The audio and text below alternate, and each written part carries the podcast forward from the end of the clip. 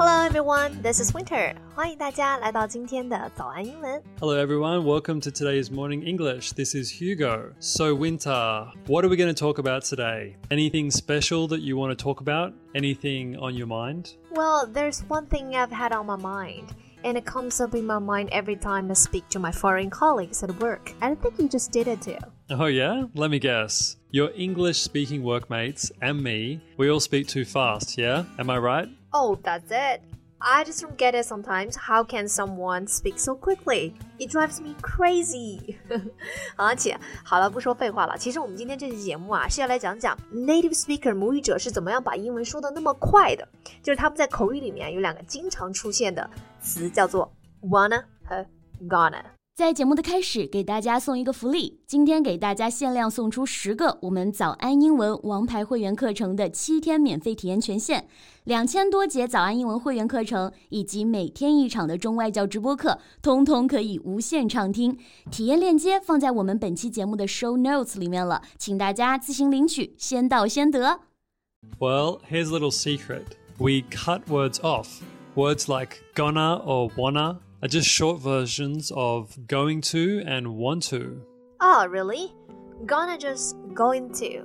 Wanna 就是 want to, 对吧? So like, how would you use gonna? I mean, if you're chatting with your friends.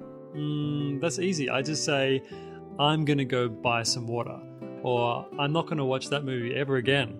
Okay, so it's just a short version when you're speaking. I'm going to do something 就可以直接说成 I'm gonna do something. I'm gonna do something. 但是这个只能用在口语里，不能够用在书面语，对吧？它只是一个非常不正式的表达，非正式的表达。 Hmm, yeah. Are, are you getting the hang of it now? Are you getting the hang of it？就是问我听懂了吗？对不对？OK，差不多。 yeah, okay. Well, it's just a way to speak more naturally. Uh, you couldn't always speak perfectly like in a book. It just wouldn't sound right, you know? Just like in Chinese, I guess. So here's another long one. We might say, I don't know, what do you think? Which sounds funny, but it means, I don't know, what do you think? It's kind of different, right? Yeah, I get what you mean now. So, how about wanna? How would you use that word? Uh, it's exactly the same as with gonna. You just find times when you would say something like, I want to go shopping, do you want to come too? Then you would change it to be a little smoother and shorter, like, I want to go shopping, you want to come too? Oh, okay, you are right. It does sound more natural, but so quick. How can I catch what people are saying? Uh, yeah, well, the trick is that you have to learn new words by listening, not by reading. So, practice makes perfect, right? No, perfect practice makes perfect. okay. Yeah, good point. So, if you want to be perfect, I guess you better listen to English more and more. Okay, so I think I've got it now. Gonna and wanna just sound better when you're speaking. So, if native speakers do it, then we better copy it. So, Hugo, there must be many other words in English that get cut off short, right? Mm, yeah, definitely. There are so many words like wanna, gonna, kinda, dunno, sorta.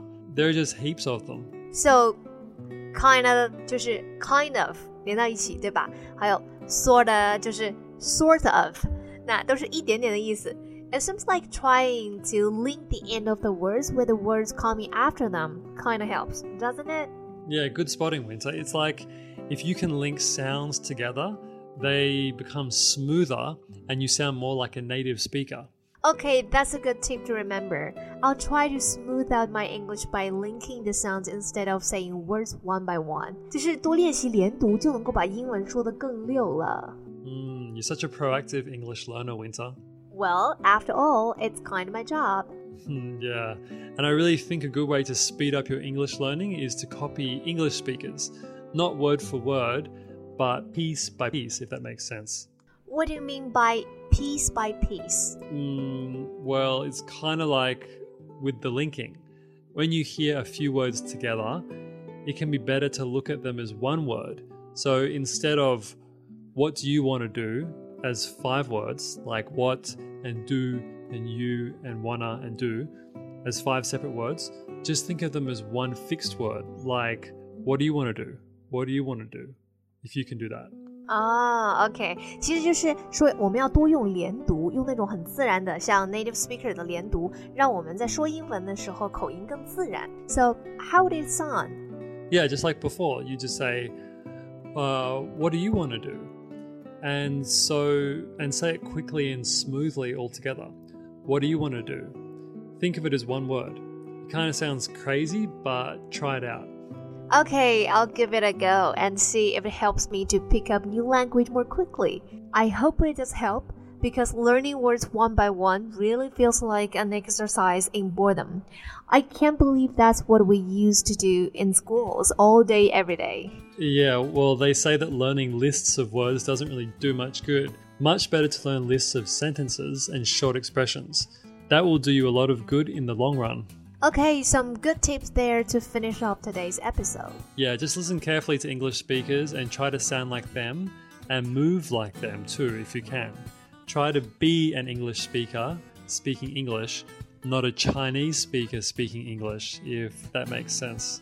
Good point. Well, everyone, that was a great lesson in speaking smoothly. Yep, hope you're all going to practice what you've learned today. Bye for now. Bye, Hugo. Bye, everyone. 今天的节目就到这里了。如果节目还听得不过瘾的话，也欢迎加入我们的早安英文会员。成为会员，您就可以无限畅听我们每天一场免费的中外教直播课，以及两千多节原创系统课程了。今天我们限量送出十个七天免费试听权限，试听链接放在我们本期节目的 show notes 里了，请大家自行领取，先到先得。This podcast is from Morning English. 学口语就来早安英文。